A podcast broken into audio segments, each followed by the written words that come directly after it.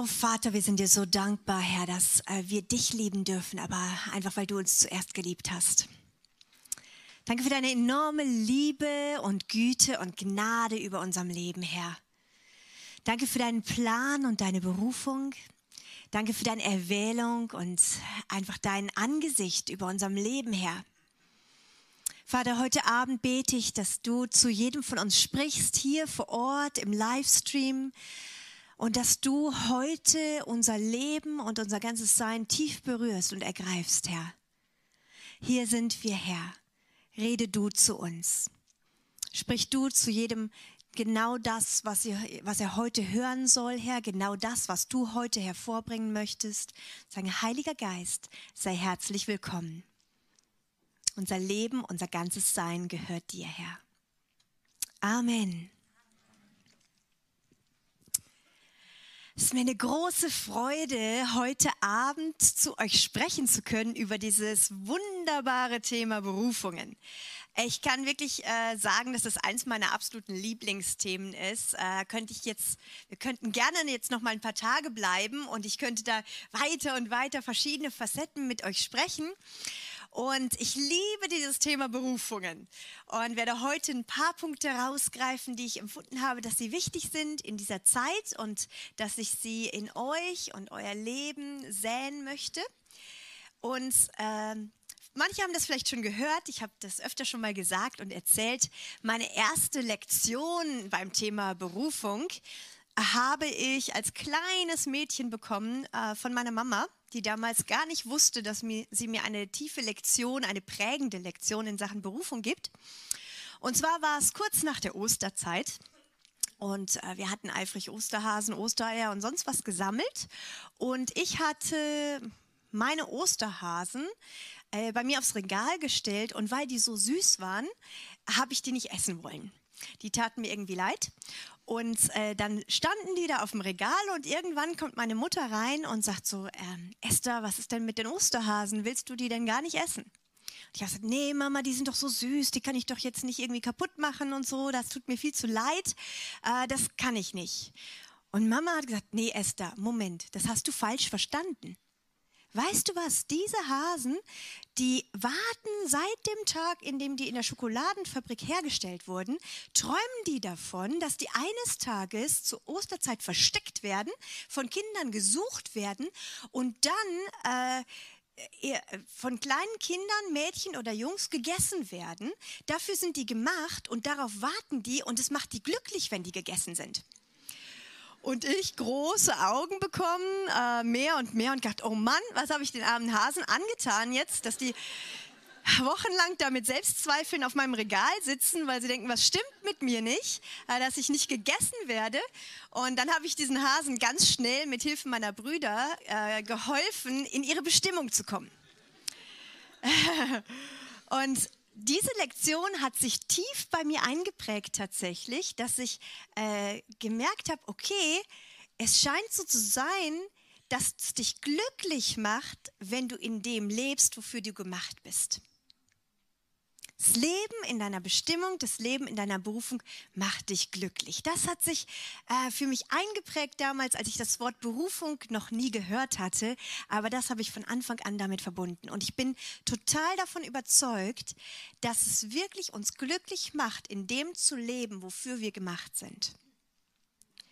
Und ähm, um dieses Thema Berufung merke ich immer wieder, dass es wirklich da einiges an Blockaden gibt und wo äh, das äh, Leben von Leuten und die Berufungen von Leuten blockiert sind. Und ich möchte so ein paar Sachen rausgreifen, eine ganz zentral, aber vorher möchte ich so ein paar generelle Dinge nochmal sagen, weil äh, zum Beispiel eine Sache ganz wichtig für mich ist, das Thema Berufung ist nicht kompliziert. Und das ist eins, eine der Sachen, die ich merke, dass die eine Blockade ist manchmal schon für Leute, ist, dass das Thema Berufung für Leute plötzlich ganz kompliziert ist. Ich merke das auch manchmal bei unseren Bewerbungsbögen, wenn man die ausfüllt und dann die Frage nach der Berufung stellt. Oh, da sind Leute manchmal ganz unsicher und sagen, ja, weiß ich auch noch nichts eigentlich so klar und meine Berufung, ja, hm, nicht so sicher und vielleicht das oder das. Und da sind viele Fragezeichen bei, manchmal bei Leuten und wo es wirklich kompliziert wird. Deswegen das Erste, was ich sagen möchte heute Abend schon mal, ist, Berufung ist nichts Kompliziertes. Die allermeisten und wichtigsten, größten Teile unserer Berufung sind sogar so einfach und so äh, selbstverständlich äh, gültig für uns als Christen, dass wir sie manchmal gar nicht registrieren, dass das unsere Berufung ist. Und das sind die ersten beiden Punkte, die ich mit euch anschauen möchte. Und dafür lese ich zwei Bibelverse mit euch. Ich starte mal mit Römer 9 ab Vers 23. Da heißt es, so handelt er, damit er an den Gefäßen seines Erbarmens zeigen kann, wie unerschöpflich reich seine Herrlichkeit ist, an ihnen, die er im Voraus zum Leben in seiner Herrlichkeit bestimmt hat. Das sind wir, die er berufen hat, nicht nur aus dem jüdischen Volk, sondern auch aus den anderen Völkern. Aus Deutschland, Österreich, der Schweiz, aus Südtirol, aus der ganzen verschiedenen Völkern, die wir vertreten haben. Und dieselben Leute, zu denen ich gesagt hatte früher, ihr seid nicht mein Volk, werden dann Kinder des lebendigen Gottes genannt werden. Und das ist so simpel schon, aber wir müssen verstehen, das ist das absolute Zentrum unserer Berufung. Du und ich, wir sind berufen, vorherbestimmt zum Leben in seiner Herrlichkeit und Kinder des lebendigen Gottes genannt zu werden. Deswegen ist mein wichtigster erster Punkt heute Abend, deine Berufung ist, als Kind des lebendigen Gottes zu leben. Also das heute Abend, ich sag dir einfach schon mal, ich sag dir einfach deine Berufung heute. Das ist total cool. Kannst du dir aufschreiben und sagen, heute, an diesem Tag, was ist der siebte? Ist heute der siebte, zweite, 2019, kannst du aufschreiben, ich habe meine Berufung endlich entdeckt. Wow, ich bin berufen, Kind des lebendigen Gottes zu sein und als Kind des lebendigen Gottes hier auf dieser Erde zu leben das allein reicht eigentlich schon. Das ist so ziemlich die krasseste Berufung, die ein Mensch haben kann. Und das müssen wir manchmal uns vor Augen malen, weil das, das ist was total Übernatürliches. Die, diese Berufung hat Gott dir und auf, gegeben und dein Leben genommen und dich berufen, in, in dieser Welt als jemand zu leben, der aus einer anderen Welt gesandt ist, so wie äh, Jesus gesagt hat, wie mir wie der Vater mich gesandt hat, so sende ich euch. Ihr seid wiedergeboren aus einer anderen Welt. Ich sende euch hinein in diese Welt, als Kinder des lebendigen Gottes zu leben. Und man muss sich manchmal Zeit nehmen und dazu ermutige ich euch sehr, euch mal Zeit zu nehmen, das mal wirklich anzugucken, was das bedeutet und ob du das echt glaubst. Weil wir manchmal haben wir das so oft gehört, ja, Kind Gottes sein, Kind Gottes sein, dass man irgendwie denkt, ja, das ist jetzt irgendwie so das Normale, das ist jetzt nichts Besonderes. Das ist absolut verrückt und besonders, wenn du das wirklich glaubst. Wenn du dir den Gott des Universums vor Augen nimmst, den äh, König äh, des ganzen Universums, den Schöpfer, der alle, alle Macht im Himmel und auf Erden hat, der unvorstellbar groß ist und du tatsächlich behauptest, du bist sein Sohn, ist das echt extrem. Wenn du das wirklich glaubst. Und was heißt es, hier auf der Erde in dieser Berufung zu leben? Repräsentant seines Reiches, ein Vertreter des Vaters hier auf der Erde zu sagen, das ist mein Vater, ich kenne ihn, wollt ihr ihn auch kennenlernen? Schaut mein Leben an. Ich kann euch zeigen, wer er ist. Ich kenne ihn so. So, wow, das ist meine Berufung. Da kannst du dein ganzes Leben damit verbringen, das tiefer auszuloten. Könnt ihr euch das vorstellen? Den Reichtum eures Erbes, diese Berufung in dieser Identität als Kinder Gottes zu leben, das auszukosten, dafür reichen unsere 80, 90 Jahre hier auf der Erde gar nicht. Und Gott möchte, dass wir auch dieser Berufung würdig leben und da dieser Berufung nachjagen. Sagen, Herr, dies Jahr mehr. Auch in diesem Jahr, Herr, möchte ich das tiefer entdecken, was das bedeutet. Dein Kind zu sein. Wirklich echt und real hier auf der Erde. So eine krasse Berufung. Deswegen, Berufung ist nichts Kompliziertes. Das zweite Bereich, äh, noch eine Bibelstelle für euch, äh, kommt aus der Berufungsstelle, wo Jesus seine Jünger beruft. Und auch die gilt uns, weil wir als Jünger Jesu berufen sind. Und deswegen finde ich das eine hochspannende Stelle aus Markus 3, 13 bis 15. Da steigt Jesus auf den Berg und ruft dann zu sich die, die er wollte. Und sie kamen zu ihm und er berief zwölf, damit sie bei ihm seien und damit er sie aussende zu predigen und Vollmacht zu haben, die Dämonen auszutreiben. So, die meisten Leute denken bei Berufung äh, ganz schnell an die Dinge, die wir tun sollen. So deswegen, oh, berufen zu predigen, berufen, Vollmacht zu haben, Leute zu befreien und das Evangelium zu verkünden und, und, und. Daran denkt man. Aber das Erste, was hier ganz wichtig ist, Jesus beruft zwölf, damit sie bei ihm seien. Ich habe das in allen möglichen Übersetzungen nachgelesen. Ihr könnt es auch mal machen. Alle möglichen Bibelübersetzungen, die sagen alle dasselbe. Jesus beruft zwölf, damit sie bei ihm sind, damit sie alle Zeit bei ihm sind, dass sie immer mit ihm sind, dass sie mit ihm unterwegs sind und, und, und. Die ganze Zeit, immer heißt es genau das. Jesus hat uns berufen, bei ihm zu sein. Dazu bist du berufen. Dazu bist du mit deinem Leben berufen, alle Zeit bei ihm zu sein. Auch das ist was, das würden die meisten Leute sagen, ja klar, ich bin berufen, mit Gott äh, in Gemeinschaft zu sein und mit ihm zu leben. Auch, aber auch das, lasst uns kurz innehalten und registrieren, das ist total eine außergewöhnliche Berufung. Wir müssen nur einen kurzen Blick zurückwerfen aufs Alte Testament das erzähle ich immer wieder gerne, weil wir manchmal denken, hey, das ist so normal. Wir kommen in die Gegenwart Gottes, wir beten ihn an, wir kommen in den Thronraum und wir glauben doch tatsächlich, dass wir in Gottes Gegenwart einfach sind. Aber hey, noch vor ein paar tausend Jahren im Alten Testament durfte nur ein Hohepriester einmal im Jahr unter Lebensgefahr in das Allerheiligste kommen. Bei Gott sein ging nur mit einer Schnur ums Bein und Glöckchen unten am Gewand, das für den Fall, dass der Hohepriester stirbt in der Gegenwart Gottes, weil er doch nicht äh, die Dinge richtig gemacht hat und es nicht funktioniert hat, dann der Leichnam rausgezogen werden konnte. Bei Gott zu sein ist extrem. Wenn wir das wirklich glauben, dass Jesus Christus uns so durch Tod und Auferstehung in einen Zustand gebracht hat, dass wir in Gottes Gegenwart nicht sterben, nicht vergehen vor seiner Heiligkeit, sondern wirklich bei ihm sein können. Das ist, das ist ein Grund zum absoluten Jubel. Eine außergewöhnliche Berufung. Allein diese Berufung, boah, manchmal, wir sind manchmal so ein bisschen komisch als Menschen. Wir, wir denken dann, ja, boah, und jetzt dann 24-7 und dann immer beten und immer mehr Gott sein. Und das ist ja dann doch auch anstrengend und weiß dann auch nicht, was ich nach vier Stunden noch machen soll im Gebetsraum und so. Und ist ja nicht so einfach, so was Gott immer so verlangt. Und ähm, wir sind echt manchmal schräg drauf als Menschen.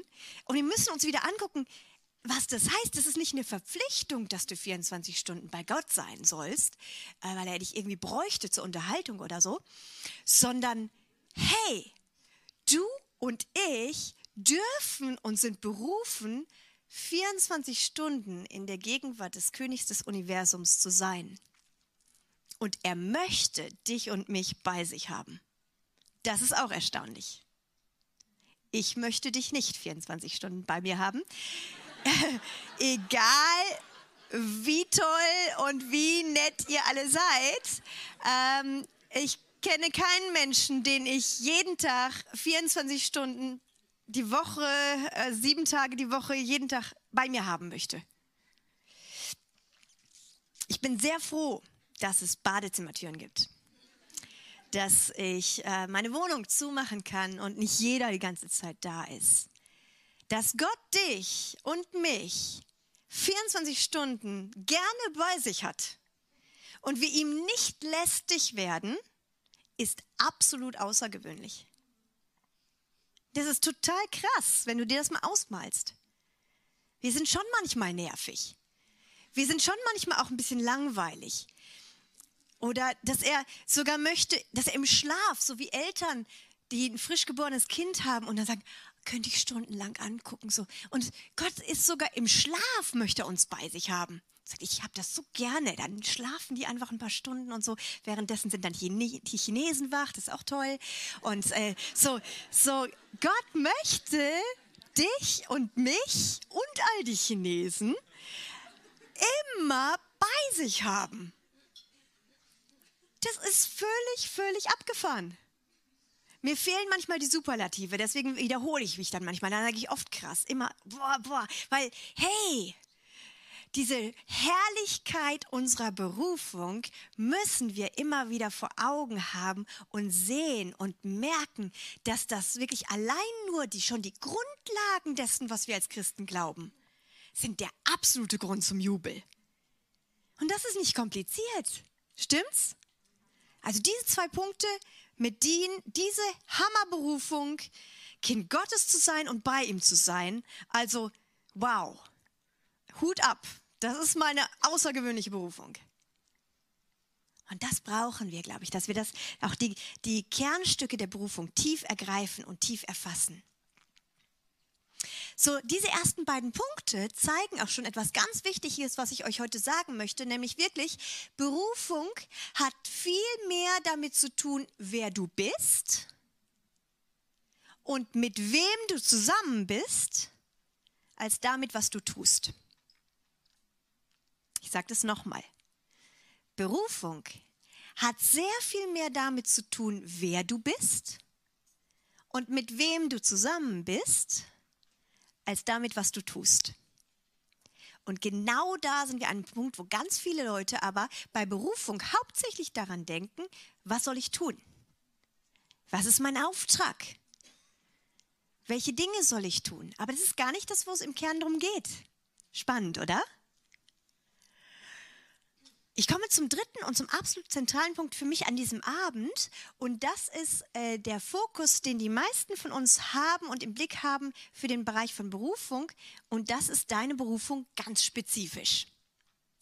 So die ersten beiden Punkte, die auch ganz spezifisch deine Berufung sind, die äh, sind nicht das erste, was wir meistens in den Blick nehmen. Und deswegen habe ich es bewusst vorangestellt.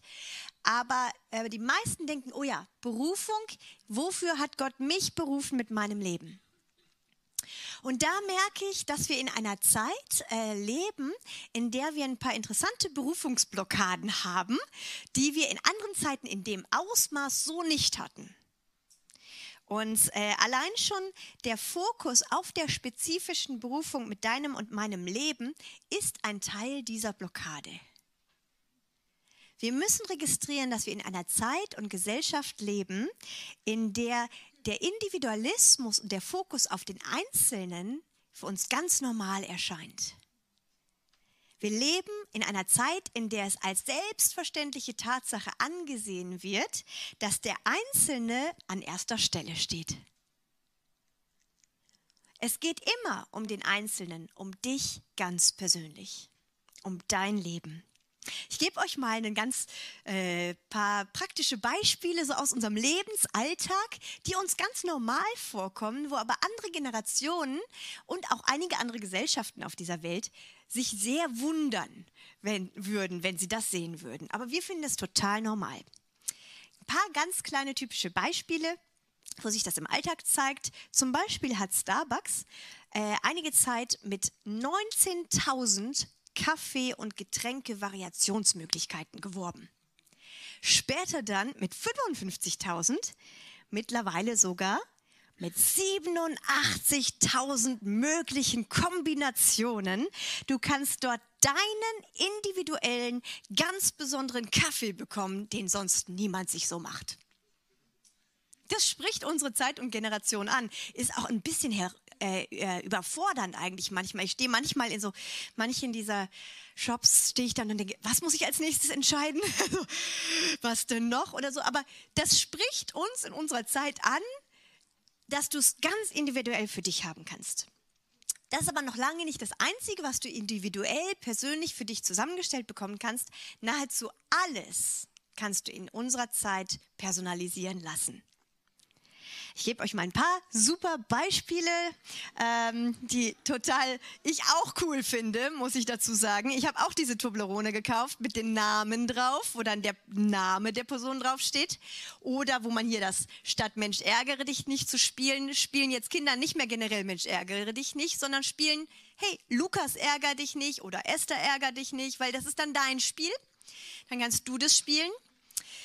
Nutella kann man personalisieren lassen. Hochbeliebt ist auch die äh, für Kinderzimmer und so natürlich, sei es früher die hatte man die Holzbuchstaben an der Tür oder so oder an der Wand oder eben jetzt Wandtattoos sehr beliebt, äh, die man dann haben kann. Was auch auffällig ist dabei, ist, dass die Namen der Kinder komplizierter und außergewöhnlicher werden, weil die müssen besonderer sein als die anderen, äh, weil nicht, man will nicht, dass das Kind einfach nur heißt wie jeder andere Thomas in der Klasse, sondern das muss ein besonderes Kind sein und da muss auch der Name besonders sein.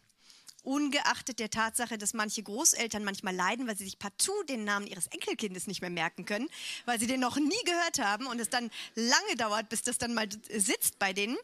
Aber wir wollen gerne dieses Besondere so sehr herausstellen, weil, weil du bist was ganz Besonderes.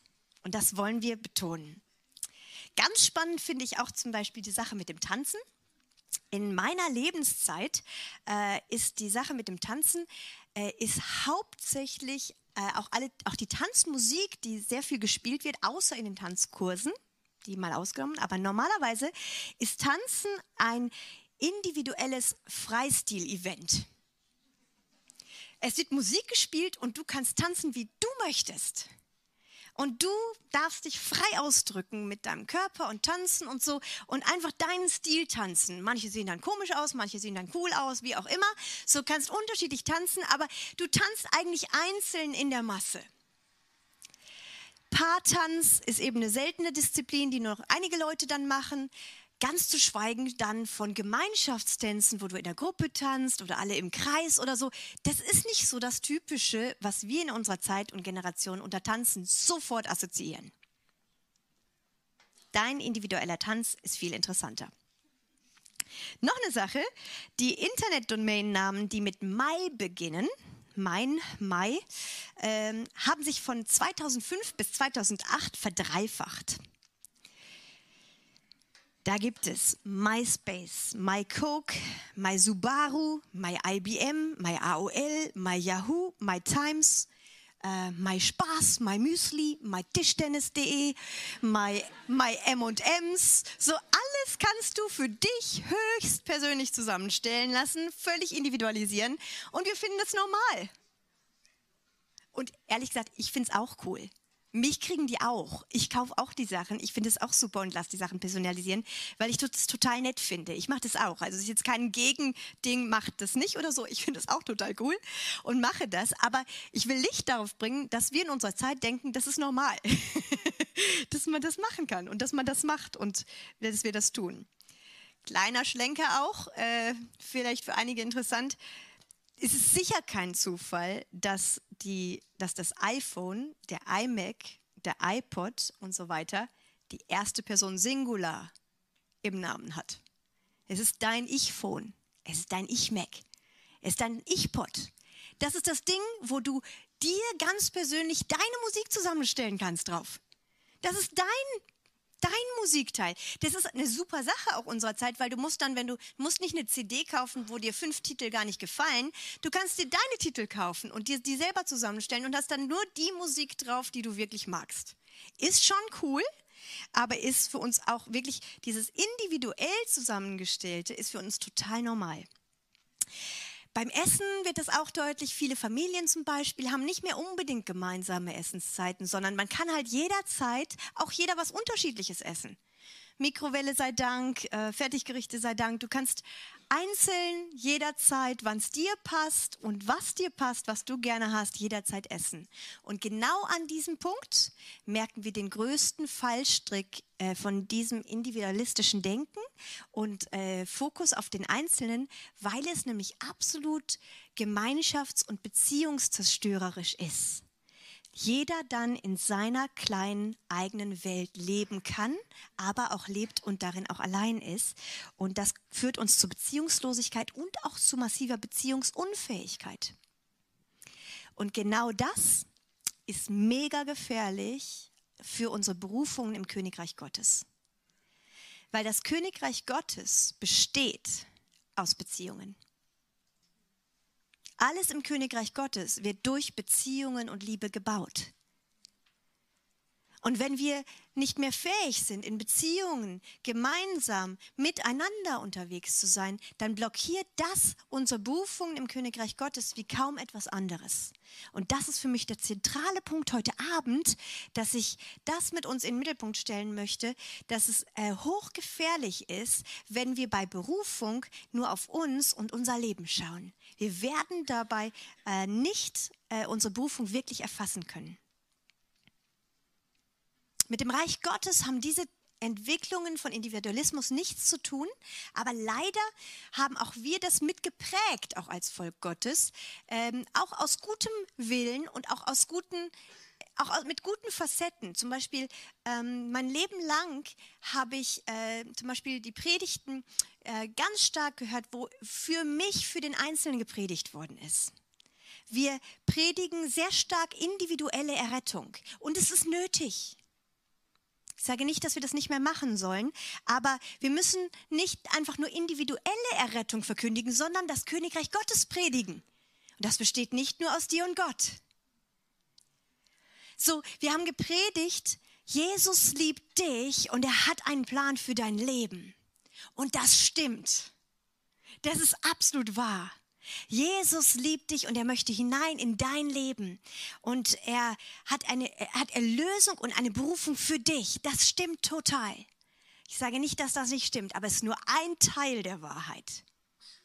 Weil er hat nicht nur äh, den Plan und das Ziel, dass er in dein Leben kommen möchte. Der viel größere Plan, den er hat mit deinem Leben, ist, dass er dich in sein Leben reinholen möchte. Er möchte nicht nur in deine Welt kommen, er will dich in seine Welt holen. In seine Pläne, in seine großen Ideen, in sein Reich, in seine Familie. Und seine Pläne sind so viel größer und gewaltiger. Gott hat nicht vor, deine Pläne zu verwirklichen. Die sind viel zu klein, das ist viel zu langweilig. Das ist, das ist doch winzig. Ähm, es ist viel, viel spannender, wenn wir verstehen und merken, Gott will uns in seine Welt und in seine Pläne reinholen. Und äh, seine Welt ist nun mal massiv beziehungsorientiert. Mit der Wiedergeburt bist eben nicht nur du neu, sondern du bist auch hineingeboren in eine Familie. Du bist plötzlich Teil einer Braut, Teil eines Leibes Jesu. Du bist ein Teil eines unsichtbaren Tempels Gottes, in dem du ein winziger kleiner Baustein bist, neben anderen lebendigen Steinen, wo du eingebaut wirst. Deswegen leben mit Jesus und Leben in deiner Berufung kannst du nicht losgelöst vom Leib Jesu oder losgelöst von realen Beziehungen hier mit Geschwistern auf dieser Erde. Das Reich Gottes wird durch Beziehung gebaut, durch Beziehung zu Gott und Vertrauen zu Gott und durch Beziehung zu Geschwistern und auch Vertrauen und Liebe zu Geschwistern. Und das ist für mich absolut wichtig und zentral. Ich möchte es äh, heute reinrufen und wirklich euch sagen, es ist nicht möglich, alleine deine Bestimmung und deine Berufung auszuleben. Und ich sehe das an vielen Punkten, wo ich Leute mit kostbaren Berufungen und, und äh, kostbarem Leben sehe und merke, wow, Gott hat denen so Schätze gegeben. Das sind so, so kostbare Leute. Und die Berufungen liegen brach, nur weil sie nicht eingebaut sind im Leib Jesu. Und das, ist, das schmerzt mein Herz, das zu sehen manchmal. Ich merke über Jahre, sehe, wow, was ich da alles sehe, das ist ja so cool. Aber weil Leute nicht hineingebaut sind in reale Plätze im Leib Jesu, liegen die Berufungen brach und bringen keine Frucht im Leib Jesu. Und das ist total dramatisch und traurig. Eigentlich liegt diese Perspektive von den gemeinsamen, äh, von dem Leben gemeinsam und gemeinsam unterwegs zu sein, ist ein absolut Zentralpunkt von unserem christlichen Glauben. Wir sagen das sogar schon im, im Glaubensbekenntnis. Ist das ganz spannend, habt ihr bestimmt schon mal gesehen. Wir sagen da, wir glauben an die Gemeinschaft der Heiligen. Das bekennen wir in unserem Glaubensbekenntnis. Wir glauben an diese Gemeinschaft der Heiligen. Musst du auch Glauben für haben, weil das ist manchmal massiv umkämpft. Deswegen ist es gut, dass wir das bekennen und immer mal wieder sagen, ich glaube doch an die Gemeinschaft der Heiligen, weil das ist manchmal gar nicht so einfach unter den Heiligen. Stimmt's? So, mit dem Heiligen rechts von dir, der manchmal gar nicht so heilig lebt oder gar nicht so sich benimmt, aber der halt doch heilig und gerecht gemacht ist von Gott und mit dem du leben sollst. Und wir glauben an diese Gemeinschaft der Heiligen. Das heißt eben nicht im Glaubensbekenntnis, wir glauben an die Besonderheit jedes einzelnen Kindes Gottes. Das ist ein Glaubensbekenntnis unserer Zeit. Ich weiß nicht, ich bin froh, dass wir in unserer Zeit nicht das Glaubensbekenntnis schreiben müssen, weil wir hätten uns vielleicht vertan und hätten vielleicht das besonders betont. Ich bin sehr froh, dass wir dieses Glaubensbekenntnis schon haben durch die Jahrhunderte, weil ich weiß nicht, ob wir darauf gekommen wären, das so zu sagen. Wir glauben an die Gemeinschaft der Heiligen. Aber Jesus kam, um eine tiefe, reale Gemeinschaft zu ermöglichen. Und dazu sind wir berufen. Er kam, um Beziehungen zu ermöglichen, die nur in Jesus in einer Freiheit und Tiefe und Sicherheit möglich sind und die wunderbar und herrlich sind und eins seiner größten Geschenke. Wir sind als Volk Gottes eben keine Einzelkämpfer, sondern sind gemeinsam unterwegs. Wir sind nicht nur einzelne Söhne und Töchter Gottes, auch wenn du das registrieren musst, dass du ein Sohn Gottes bist, aber wir sind eine geistliche Familie. Wir haben halt Geschwister, die wir uns nicht ausgesucht haben. Wir sind eben ein Leib und jeder von uns ist nur ein Teil davon. Wir sind auch eine Braut, nicht nur eben einzeln, sondern gemeinsam. Cool finde ich auch, wir sind eine Herde von Schafen und nicht Einzelschafe. In der Bibel äh, äh, kommt das einzelne Schaf eigentlich nur einmal vor. und an der Geschichte mit dem einzelnen Schaf kannst du schon merken, dass was nicht stimmt, wenn du nur als Einzelschaf unterwegs bist. Weil die einzige Geschichte in der Bibel von einem Einzelschaf, da wird dieses einzelne Schaf verzweifelt gesucht und dann gefunden und zurückgebracht gebracht zu den 99 anderen, wo es nämlich hingehört. So, wenn du als Einzelschaf dich nur durch die Gegend bewegst, sei sicher, der Hirte versucht verzweifelt, dich wieder zu den 99 zu bringen. Dafür sind wir gemacht. Wir gehören da rein. Wir gehören in eine Herde. Wir gehören in eine Truppe, in eine gemeinsame Geschichte. Wir sind ein Tempel aus lebendigen Steinen und wir sind eben jeder einfach ein Stein da drin. Das ist diese andere Seite der Medaille, die wir bei dem Thema Berufung unbedingt mit im Blick haben müssen, dass es sich eben nicht nur um uns einzeln dreht, sondern dass wir immer im Blick haben müssen, dass wir in etwas Größeres hineingestellt sind. Einerseits müssen wir wissen, wir sind ganz wichtig und das auch hören und dann wieder hören, wir sind auch gar nicht so wichtig. Wir sind nur ein kleiner Teil. Und das ist auch cool. Und ich glaube, dass wir in unserer Zeit äh, ganz besonders wieder neu ergriffen werden müssen von diesen größeren Geschichten und Plänen Gottes, von der größeren auch Ahnengalerie, in die wir reingestellt sind. Also das ist eigentlich völlig cool. Und äh, so Adelige, die haben meistens ein Gespür dafür. So, ich komme aus der Linie der Adeligen. Das ist total genial. Ähm, aber du bist auch in so ein, eine Ahnengalerie reingestellt. Du bist in eine geistliche Geschichte und Familie hineingestellt und du hast völlig krasse Vorfahren geistliche Vorfahren, die, du hast Abraham und, und David und äh, Jesus sowieso und dann Paulus und so. Äh, du hast eine geistliche Geschichte, wo du mit drin bist und das ist der Hammer. Du bist Teil von etwas Größeren und du läufst, wir laufen in dieser Generation und laufen mit dem Staff, Staffelstab und der Fackelstab in dieser Generation und äh, nehmen das Erbe weiter und das ist total kostbar. Und wir müssen uns äh, unseren Platz entdecken, auch in dieser großen Geschichte. Und ich glaube, dass dadurch eine massive Klarheit und riesige Freude auch über unsere Berufungen kommt. Ich liebe dieses, äh, wenn ihr den kennt, den Film äh, Der Prinz von Ägypten, den Zeichentrickfilm. Da singt Jitro, der Schwiegervater von äh, Mose, singt ein Lied. Ähm, ich habe da mal ein, so ein Bild rauskopiert, da singt er äh, ein Lied über diesen Wandteppich. Und er singt, ein einzelner Faden im Wandteppich, egal wie hell seine Farbe auch leuchtet, kann nie seine eigene Bestimmung in dem großen Bild ganz einschätzen. Wie willst du ermessen, was dein Leben wert ist und wie kostbar du bist?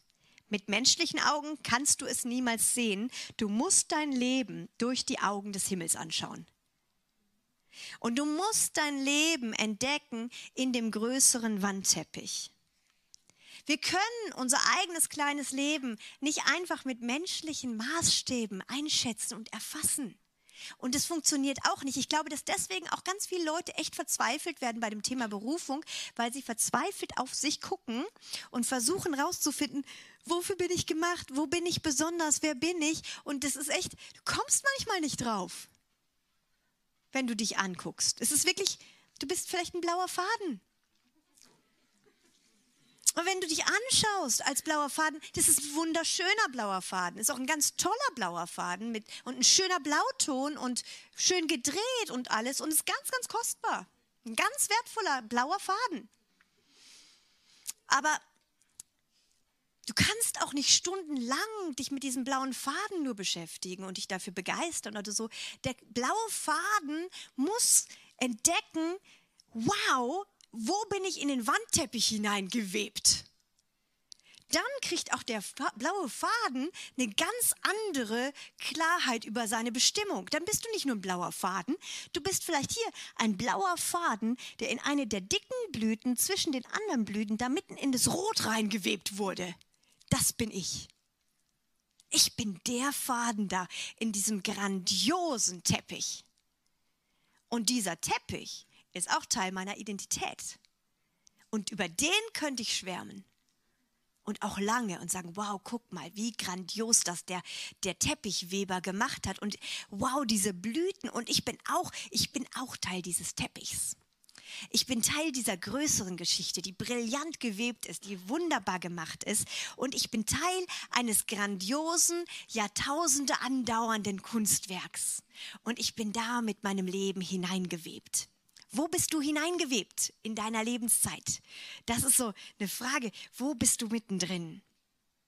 Ich glaube, wir müssen sprechen von diesen größeren Bildern und dann faszinieren uns auch total unsere Puzzlestücke, die wir mitten da drin haben.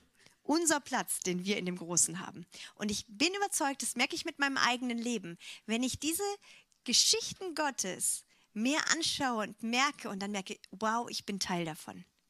Ich bin Teil dieser Ahnengalerie. Ich bin Teil dieses großen Planes Gottes. Ich bin Teil einer Jahrtausende laufenden Geschichte, die Gott verfolgt auf dieser Erde. Wow! Das bringt auch auf mein individuelles kleines Leben einen enormen Wert und Berufung und Klarheit und Bestimmung. Das ist total krass. Hat aber erstmal nichts damit zu tun, was ich gemacht habe oder was ich tue. So, ich glaube, dass wir davon mehr sprechen müssen und dass äh, das eine der ganz entscheidenden Blockaden, die wir eben haben, wirklich äh, in diesem Bereich von Berufung, äh, die ist, dass wir wenig Verständnis haben in unserer Zeit von gemeinsamen Berufungen. Und die großen Pläne zum Teil nicht sehen, aber auch gemeinsame Berufungen äh, nicht oft gehört haben, dass Gott so denkt. Gott denkt nicht nur für jeden Einzelnen, obwohl obwohl ich das sehr erstaunlich finde, dass Gott das schafft. Also, dass wirklich, dass Gott ja wirklich die Haare auf deinem Kopf alle kennt, darauf achtet, wann dann das nächste runterfällt und das mitbekommt, wie viele Haare du zurzeit auf dem Kopf hast. Äh, das finde ich faszinierend, dass Gott das kann. Dass er jedes Detail, dein Leben bis in das kleinste Detail individuell massiv kennt. Völlig krass, so ein Gott. Und das nicht nur für eine Person, das würde mich völlig überfordern, das für einen von euch zu übernehmen, die, an nur die Haarsache. Absolut verrückte Sache. Äh, Gott hat kein Problem damit. Er macht das souverän für dein Leben, hat es ständig im Blick, weiß genau, kann dir die Anzahl deiner Haare sagen. Bei manchen wird es, je älter sie werden, leichter, das im Blick zu behalten. Aber ähm, so, Gott macht es sehr souverän jedes Detail und hat gleichzeitig das Große total im Blick. Es ist kein Problem für ihn. In Hiob heißt es, Gott wacht über den Einzelnen genauso wie über eine ganze Nation. Kein Problem für ihn. Er hat einen Einzelnen genauso souverän im Blick wie eine ganze Nation. Und er möchte uns in diese verschiedenen Dimensionen mit reinnehmen, dass wir auch nicht nur unser eigenes Leben sehen können, sondern verstehen können, wir sehen uns im Kontext einer Gemeinde, im Kontext einer Stadt, im Kontext einer, einer äh, Nation, im Kontext einer Generation. Weil Gott hat uns reingestellt in eine Zeit und in einen geografischen Ort und in Beziehungen. Und äh, Gott möchte unsere Augen öffnen, dass wir uns in diesem Kontext von Beziehungen und Platzierungen verstehen und sehen und diesen großen Blick mit haben. Die Tatsache, dass die, ganz viele von uns äh, gewohnt sind, auf das Einzelleben hauptsächlich zu schauen, äh, heißt auch, dass wir in der Gemeinde und im Kontext äh, vom Volk Gottes ganz stark damit konfrontiert sind, dass auch beim Thema Berufung die meisten danach fragen, ähm, worin bin ich toll? Wie kann ich meine Karriere, meine Berufung ausleben und darin gefördert werden? Wer sieht mich? Wer erkennt mich? Wie, was bringt das mir und meinem Leben? Und jeder schaut und hört individuell und es entstehen dadurch wenig schlagkräftige Truppen. Aber genau das braucht's. Es braucht es, dass wir zusammen unterwegs sind. Gemeinsame starke Truppen bilden. Einer schlägt tausend, zwei zehntausend. Teams, die zusammenstehen, gemeinsamen Aufträgen und eine gemeinsame Identität haben, sind absolut kräftig und absolut genial. Zum Beispiel bei der WM 2014, da hat dann äh, David Beckham schon vor dem Sieg im Finale gesagt, Deutschland ist mit einer erfahrenen Mannschaft in das Turnier gegangen. Deshalb waren die meisten nicht sehr überrascht, dass sie so weit gekommen sind. Sie haben keinen besonderen Star, aber sie haben eine gute Mannschaft, die gut zusammenspielt. Ist ganz wichtig. Ein Superstar, ein Einzelner ist nicht unbedingt so kostbar und so stark wie eine Truppe von Leuten, die vielleicht mittelstark sind, aber die gemeinsam sind, die ein Team sind, die gemeinsam unterwegs sind, ist total kostbar. Aber wir schauen so gerne auf Einzelkämpfer. Das ist eine typische Tendenz unserer Zeit. Gab es natürlich in jeder Zeit, immer wieder auch schon, aber in unserer Zeit ist es dominant und scheint uns normal. Ähm, ich, ganz spannend finde ich, Oh ja, gemeinsame Berufung, das, das ist natürlich super. Äh, gemeinsame Berufung, ich glaube, dass wir das in den Blick kriegen möchten, müssen, dass Gott uns in gemeinsame Berufungen reinruft. Und wir wissen müssen, in welche Berufung bin ich mit reingerufen mit meinem Leben. Und das macht Spaß. Das ist total cool. Ähm, ich finde diesen Slogan, das ist das nächste, was ich, wo ich hin wollte, äh, von der Arm, US Army, finde ich total spannend. Absolut Teil unserer Zeit. Das war von 2001 bis 2006 der US-Armee Werbeslogan, um Soldaten zu rekrutieren, heißt An Army of One. Sollte den Einzelnen ansprechen, um zu sagen, du bist eigentlich die Armee. Wir brauchen dich ganz besonders. Du bist der, den wir haben müssen. Du bist die Armee. Das ist Schwachsinn. Das ist einfach nicht wahr. Du bist nicht die Armee. Das ist einfach, das ist total, total nicht wahr. Klingt cool, aber ich weiß nicht, wie viele Leute gemerkt haben, dass das einfach nicht stimmt.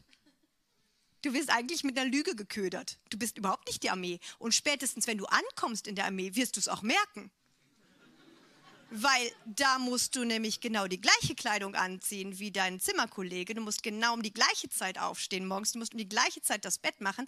Du musst um die gleiche Zeit in Reihe und Glied stehen. Gerade die Armee ist ein Ort, wo Individualität überhaupt nicht gefragt ist. Das ist der letzte Ort für Individualität, weil da musst du parieren und auf den Befehl zack reagieren und du musst eine Truppe sein und kannst nicht aus der Reihe fallen. Stimmt's? Funktioniert gar nicht. Eine Armee funktioniert, indem Leute gemeinsam laufen, gleiches Tempo, wissen, was sie tun, ausgebildet sind, miteinander unterwegs zu sein, im gleichen Moment zu, äh, Schritte zu tun und dadurch stark zu sein. Das ist kein Ort für individuelle Stärke, sondern du bist gemeinsam stark. Du bist eine gemeinsame Truppe. Wir aber würden doch so gerne Superstars sein. Superhelden sind hoch im Kurs und wir wären so gern Leute mit herausragenden Superfähigkeiten, die sonst keiner hat. Was ist deine Superfähigkeit? Da gibt es ja die coolsten Sprüche heutzutage. Ähm, ich habe einen Kuli zu Weihnachten geschenkt bekommen von jemand, da steht drauf, ich bin Lehrer, was ist deine Superfähigkeit oder was ist deine Superkraft oder so. So, so einfach, weil wir, das spricht uns an, ich habe irgendwie eine Superkraft. Gibt es, glaube ich, auch für Mütter. Ich bin Mutter, was ist deine Superkraft? So, äh, das spricht uns an, wir wollen irgendwelche Superstärken haben, was Besonderes sein, was Herausragendes. Aber Gott ist nicht auf der Suche nach lauter Superhelden. Und deswegen, wenn du vielleicht ein bisschen frustriert gewesen bist, auch mit dir, dass du gedacht hast, ich bin irgendwie, ich finde keine Superkraft in mir. Ich bin nicht herausragender Sänger, ich bin nicht herausragender dies, ich bin in nichts besonders herausragend. Ich bin einfach, ja, ich bin einfach ich. Das war auch ganz nett, eine Geschichte von, habe ich äh, gehört, von einem, Jungen, von einem Vater mit seiner Tochter. Und die Aufgabe für die Tochter war eben auch, in der Grundschule sollten sie dann kommen und am nächsten Tag ihr ganz besonderes Talent dann mal darstellen, zeigen, um einfach die Besonderheit von jedem Kind rauszustellen. Jetzt hatten die beiden nur ein Dilemma. Das kleine Mädchen war einfach nur ein kleines Mädchen, hatte kein besonderes Talent. Es klingt so schön, wir stellen das Talent von jedem raus. Aber was, wenn du kein besonderes Talent hast? Du malst halt einfach Kinderbilder und keine Kunstwerke. Ist das nichts wert? Das ist total cool. Völlig cool. Aber hunderttausend andere Kinder malen auch solche Bilder. Das ändert nichts daran, dass dein Bild total wertvoll und das schönste Bild ist für deine Eltern, aber es ist nichts sehr Besonderes und muss es auch nicht sein. Das nimmt den Druck da auch mal raus dass wir nicht unbedingt was ganz Besonderes sein müssen. Das müssen wir nicht. Zum Glück. Ich bin sehr, sehr dankbar dafür, dass wir nicht auf der Suche sein müssen, nur worin bin ich absolut brillant. Du darfst einfach du sein. Du bist halt einfach nur ein kleiner Mensch. Ganz besonders geliebt, ganz besonders kostbar in Gottes Augen, aber einfach ein Mensch. Und ich auch. Und das, glaube ich, ist total heilsam, auch in diesem Bereich von Berufung, mal den Berufungsdruck rauszunehmen. Du musst nichts ganz Besonderes sein. Du musst einfach entdecken, was möchte Gott mit deinem Leben und das ausleben. Einfach mit dem Leben, das du hast und das du bist. Wir sollen eben nicht alle einfach Superhelden sein, sondern wir sind Nachfolger. Und wir sollen gemeinsam mit den anderen Heiligen die Länge, Breite, Höhe und Tiefe der Liebe Gottes entdecken und ausloten und dieser Welt präsentieren und bringen und verkündigen. Dazu sind wir berufen. Unsere Berufung ähnelt nicht denen der Superhelden, sondern, ich habe euch ein anderes Bild mitgebracht, unsere Berufung ähnelt eher diesen hier. wisst ihr, wer die sind? Genau, das sind die Wiener Sängerknaben, ganz genau.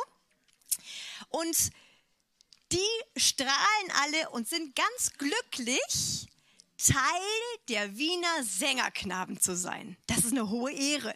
Das ist richtig was Tolles, das ist was Besonderes. Du bist Teil dieser Truppe. Und Mama und Papa oder Oma und Opa beschweren sich auch nicht, wenn die ein Konzert machen, dass der Name von ihrem Jan Philipp Steffen da drüben nicht auf dem Prospekt genannt wird. Weil das interessiert die breite Masse nicht, wie die Einzelnen heißen.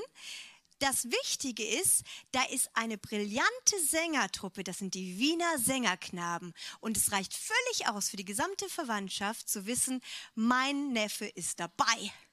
Und das wird auch erzählt. Der darf dabei sein, Teil dieser Truppe sein. Er allein ist nicht die Wiener Sängerknaben aber er ist Teil davon. Und es ist fast egal auch eigentlich, welche Stimme er singt und was er singt da drin. Er ist Teil davon. Stimmt's? Das ist so cool. Es ist manchmal gar nicht so wichtig, was du machst. Du musst wissen, wovon bist du Teil. Weil jede der Stimmen ist wichtig. Jeder der Parts muss gesungen werden. Und du darfst ein Teil von dem sein. Und ja, voller Stolz werden die sagen, ich gehöre auch zu den Wiener Sängerknaben. Und so seit 1498 schon Tausende vor ihnen und je, lange, je nachdem, wie lange es die Erde noch gibt, auch noch Hunderte und Tausende nach ihnen. Generationen vor ihnen, Generationen nach ihnen, aber ich bin auch Teil von denen. Und das ist was Besonderes. Und Gott ruft uns in solche gemeinsamen Aufträge. Gemeinsame Teams, gemeinsame Dienste, so wie hier Gebetshaus Augsburg ist gemeinsam unterwegs. Und es braucht viele, viele, viele, die da mit drin stehen und die Tag und Nacht anbeten, singen. Da brauchst du nicht einen oder zwei oder drei. Da braucht es viele, die dann alle mit drin stehen und ihr Leben mit reinwerfen und sagen, ich bin Teil davon, was Gott hier macht. Es ist mir eine solche Ehre und Freude, hier drin zu sein. Und es ist eigentlich fast egal, ob ich die Nachtschicht habe oder die Tagschicht oder ob ich das Café leite oder die Klos putze. Ist eigentlich total wurscht wurscht. Weil die Sache ist die, das ist absolut biblisch, äh, egal ob du mittendrin stehst in der Schlacht oder zu Hause bei den Hütten bleibst, du kriegst alle, ihr kriegt Anteil an der Beute. Denselben Anteil an der Beute. Egal was du machst. Deswegen kommt es komplett konträr dem, dass wir denken, ich muss irgendwie, ich muss was Besonderes da drin sein, ich muss irgendwie einen besonderen Platz haben. Es ist eigentlich fast egal, was du machst in dem Team. Du musst wissen, wozu du gehörst. Dann hast du Anteil an den gemeinsamen Siegen und den gemeinsamen Schlachten. Das lieb ich total. Das liebt mein Team auch zu Hause jetzt total, die jetzt heute Abend nicht predigen, die aber mitbeten und mit mir stehen, zu mir gehören. Die kriegen Anteil an der Beute, dass ich heute Abend habe predigen dürfen und das, das äh, verkündigen dürfen und so und was auch immer an, an, an äh, Siegen in euren Leben oder beim Livestream dann passiert im Leben der Leute. All das da kriegt nicht nur ich Anteil und Lob und äh, Freude an der Beute, was für das Königreich Gottes hervorgekommen ist. Alle Leute zu Hause, die zu mir gehören, auch. Weil die mit mir stehen. Und das ist egal, ob das unsere Hausmeister sind oder unsere Köchin oder unsere Grafiker oder unsere Mentoren in den Schulen, unsere Gebetshausteam-Mitarbeiter. Völlig egal, was du da drin bist. Oder Hausfrau und Mutter und du bist Teil des Teams, bist aber fast nie da, aber stehst im Geist mit drin. Du musst nur wissen, wo stehe ich mit, wo bin ich Teil. Dann hast du Anteil in dem gleichen Dienst und bist berufen, in gemeinsamen Berufungen zu laufen. Ich liebe das. Ich, ah, ich, ich könnte stundenlang schwärmen von gemeinsamen Berufungen. Ich finde es sowas von cool. Und ich glaube, dass das kostbar ist und dass wir das immer wieder hören müssen in unserer Zeit und davon reden, dass das relevant ist und ganz wichtig ist, dass wir unseren Puzzleteil in einem größeren entdecken und wissen, wo gehöre ich hin in welche Truppe hat Gott mich mit hineingestellt? Mit welchen Leuten laufe ich? In welchem Chor singe ich? Mit wem bin ich gemeinsam unterwegs? Das ist entscheidend. Es ist ganz, ganz spannend, dass ganz viel in dem Bereich von Berufung, viele Leute schauen anders und gucken mehr für die Verwirklichung des Einzelnen. Ich weiß nicht, wie viele Prophetien ich in den letzten 17 Jahren gehört bekommen habe, persönlich. Weissagungen, Prophetien für mich die dann, ich arbeite mit äh, Monika Flach, äh, sie ist äh, die Gründerin von Kingdom Impact, ich bin die Co-Leiterin, wir sind ein Team, jetzt arbeiten seit 17 Jahren zusammen und ich habe irre viele. Es hört jetzt auf mit den Weissagungen, weil Leute gehört haben, was ich sage. ähm, aber oh, ich habe so viele Weissagungen, wohlgemeinte Gebete und so bekommen von Leuten, die äh, schon gesagt haben, und eines Tages wirst du aus dem Schatten von Monika Flach heraustreten und dann was eigenes gründen und dies und das. Und das ist immer sehr lieb gemeint, kommt aus diesem Ding, dass Leute erwarten, dass ich nur darauf lauere, eines Tages hoffentlich was Eigenes zu haben und nicht mehr die Co-Leiterin zu sein, ist überhaupt nicht mein, mein Blick und mein Ziel. Ich weiß nicht mal, ich glaube, ich wäre, glaube ich, nicht meine gute Erste. Ich bin eine sehr gute Zweite. Und vielleicht würde ich mir wieder einen Platz suchen, wo ich eine gute Zweite sein kann. Man muss wissen, wer man ist. Wer bist du? Und nicht jeder ist gemacht für die Last der Verantwortung eines Erstleiters.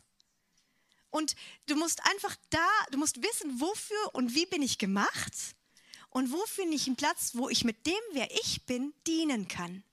Und das wird dich glücklich machen. Und ich garantiere dir, wenn du kommst und du sagst, woher finde ich einen Platz, wo ich mit meinem Leben dienen kann und Teil sein kann von etwas Größerem, egal was ich mache, egal wo ich gebraucht werde.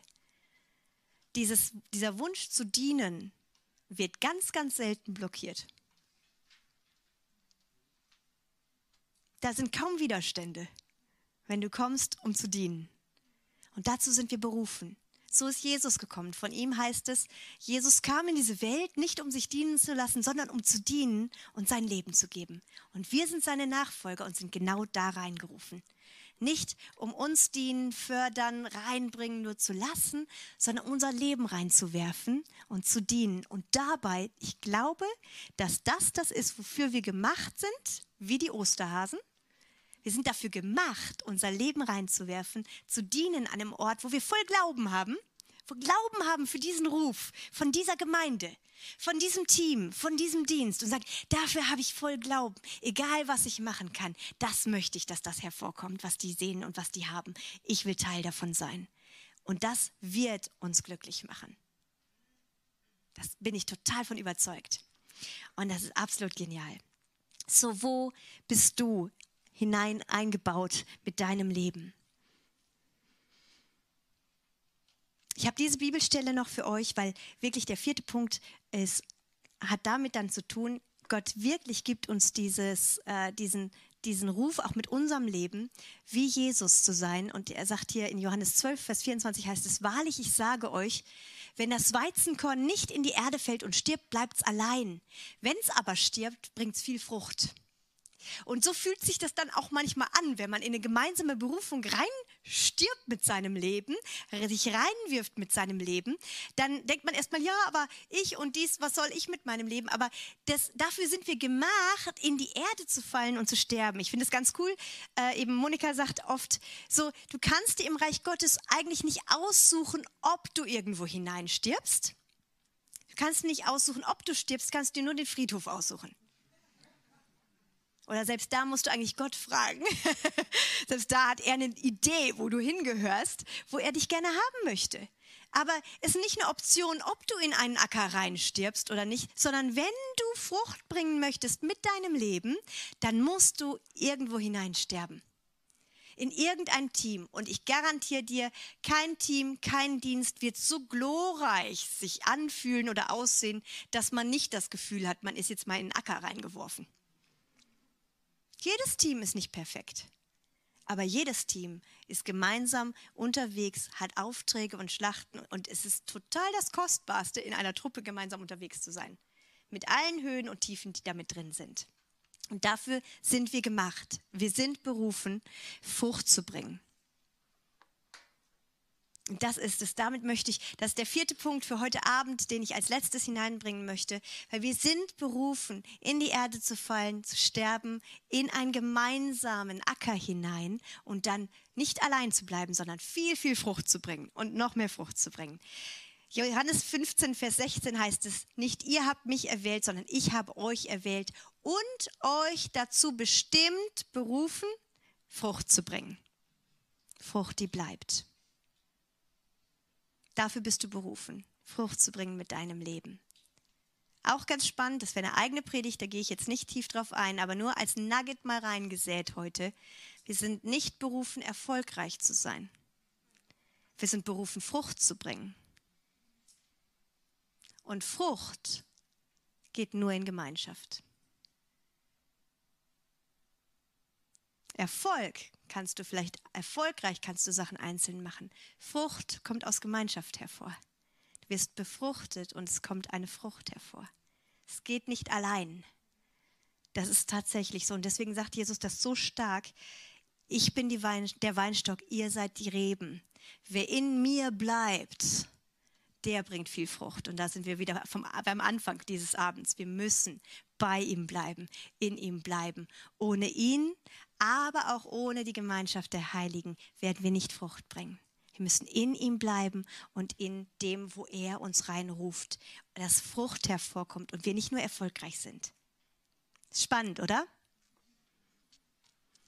Ich finde es so cool, so kostbar. Ich glaube, ich habe euch wahrscheinlich viele, viele Nuggets zugeworfen, mal, über die ihr nochmal nachsinnen auch könnt und Fragen, die ihr nochmal vor Gott bewegen könnt. Und ich glaube, ich möchte euch nochmal diese, ein paar von diesen äh, nochmal da zeigen, eben diese Fragen, in welche Teams, welche ein Aufträge, in welchen Chor bist du hineingestellt?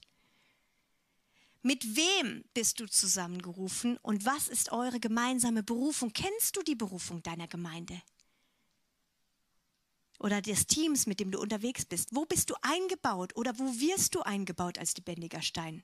Wo gibst du dein Leben rein oder in welchen Acker lässt du dein Leben säen im Glauben, dass du sagst, ich sähe mein Leben da rein und ich erwarte viel Frucht?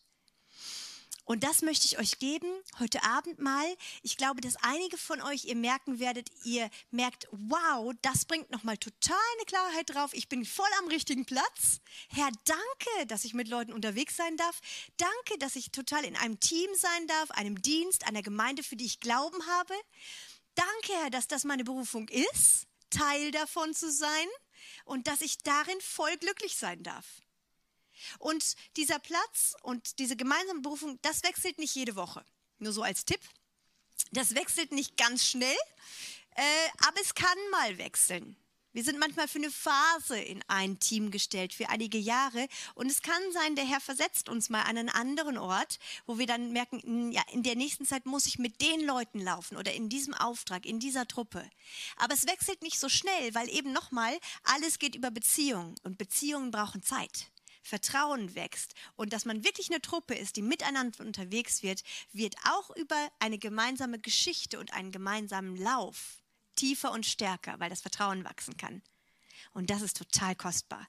So einige von euch, ihr werdet merken, wow, Herr, danke total für die Truppe, mit denen ich unterwegs bin. Es sind alles keine Superhelden, aber wir sind ein gemeinsamer Chor. Wir singen nicht immer richtig, aber wir singen mit ganzem Herzen. Und wir werfen unsere Stimme mit rein und wir trällern unser Lied und wir halten nicht zurück und wir sind gemeinsam unterwegs. Und auf jeden Fall haben wir Spaß. Oder manchmal vielleicht nicht, aber wir sind zusammen unterwegs und wir bleiben zusammen. Die von euch, ihr könnt danken und Gott danken für die Leute mal und für die Truppe, mit der ihr lauft. Einige von euch, ihr werdet vielleicht merken, oh Mann, ich weiß gar nicht, wo ich drin stehe. Ich weiß gar nicht, in welcher Truppe ich laufe. Ich bin gerade nicht so tief irgendwo drin. Dann ist es Zeit, dass ihr nochmal betet und den Herrn fragt und sagt, Herr, ich gebe dir mein Leben. Zeig mir den Ort, wo ich hingehöre, wo ich mein Leben reinsäen darf und wo ich mein Leben mit reingeben kann in eine gemeinsame Berufung. Zeig mir, wo ich hingehöre. Und dann ist es das alles wert, äh, dort zu landen, sich rein zu investieren und sein Leben mit reinzugeben, weil das ist, wir sind für gemeinsame Berufungen tatsächlich gemacht. Und so möchte ich, ihr dürft gerne, das Worship-Team darf gerne nach vorn kommen, wo auch immer ihr seid. Und ich möchte einfach ein paar Minuten euch geben, auch im Livestream. Ihr könnt jetzt äh, gerade die Zeit mal nutzen und nochmal verschiedene Facetten äh, vor Gott nochmal selber ausbeten, mit dem Herrn drüber reden entweder nochmal das Festigen vom Anfang, sagen, Herr, danke für diese Berufung, dein Kind zu sein, die Berufung, beide zu sein, aber auch für diese gemeinsamen Berufungen. Und Herr, heute Abend könnt ihr entweder nochmal festigen und sagen, danke für die Truppe, mit der ich unterwegs bin.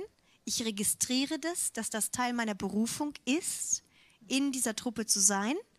Oder wenn ihr nicht sicher seid, ob ihr an dem Ort seid, wo ihr hingehört, oder merkt, ihr seid auf der Suche, dann gebt das heute Abend nochmal Gott. Sagt Gott, ich möchte hineingesät werden mit meinem Leben in ein Team, in eine Gemeinde, in eine, äh, eine, eine Truppe von Leuten. Zeig mir, wo du mich reinsäen möchtest. In welchen Acker möchtest du mich reinwerfen? Und dass der Herr sich darauf bewegt, weil wirklich, ich glaube, das zu entdecken und tiefer reinzukommen, das wirklich macht uns glücklich.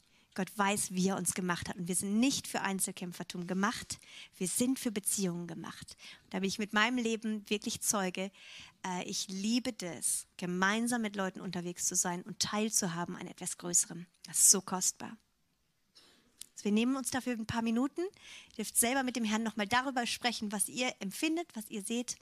Ihr dürft im, könnt im Hintergrund spielen und dann erheben wir den Herrn nochmal, was auch immer ihr da habt.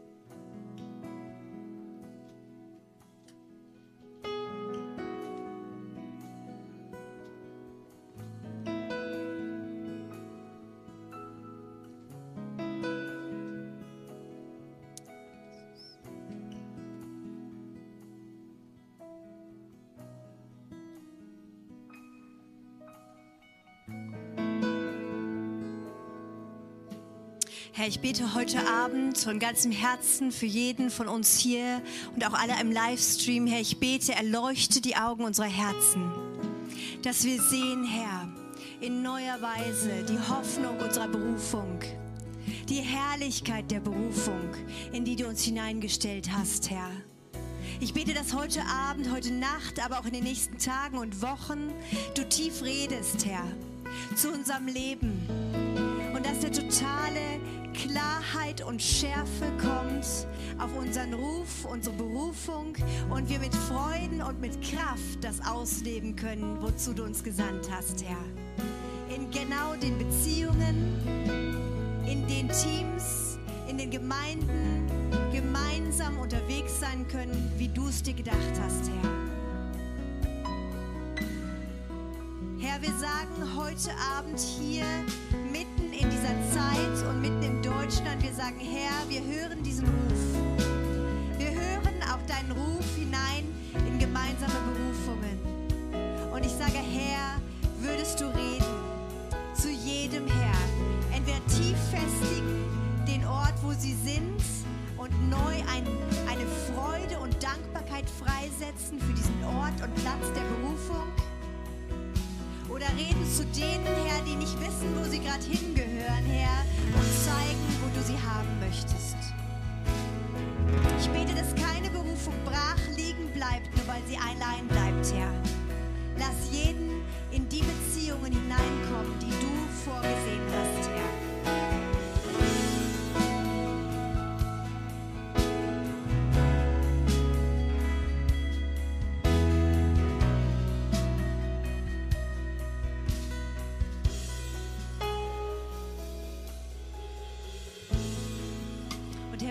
Heute auch nochmal, wir geben dir das Recht, unser Leben in deine Hand zu nehmen und uns zu gebrauchen, so wie du möchtest.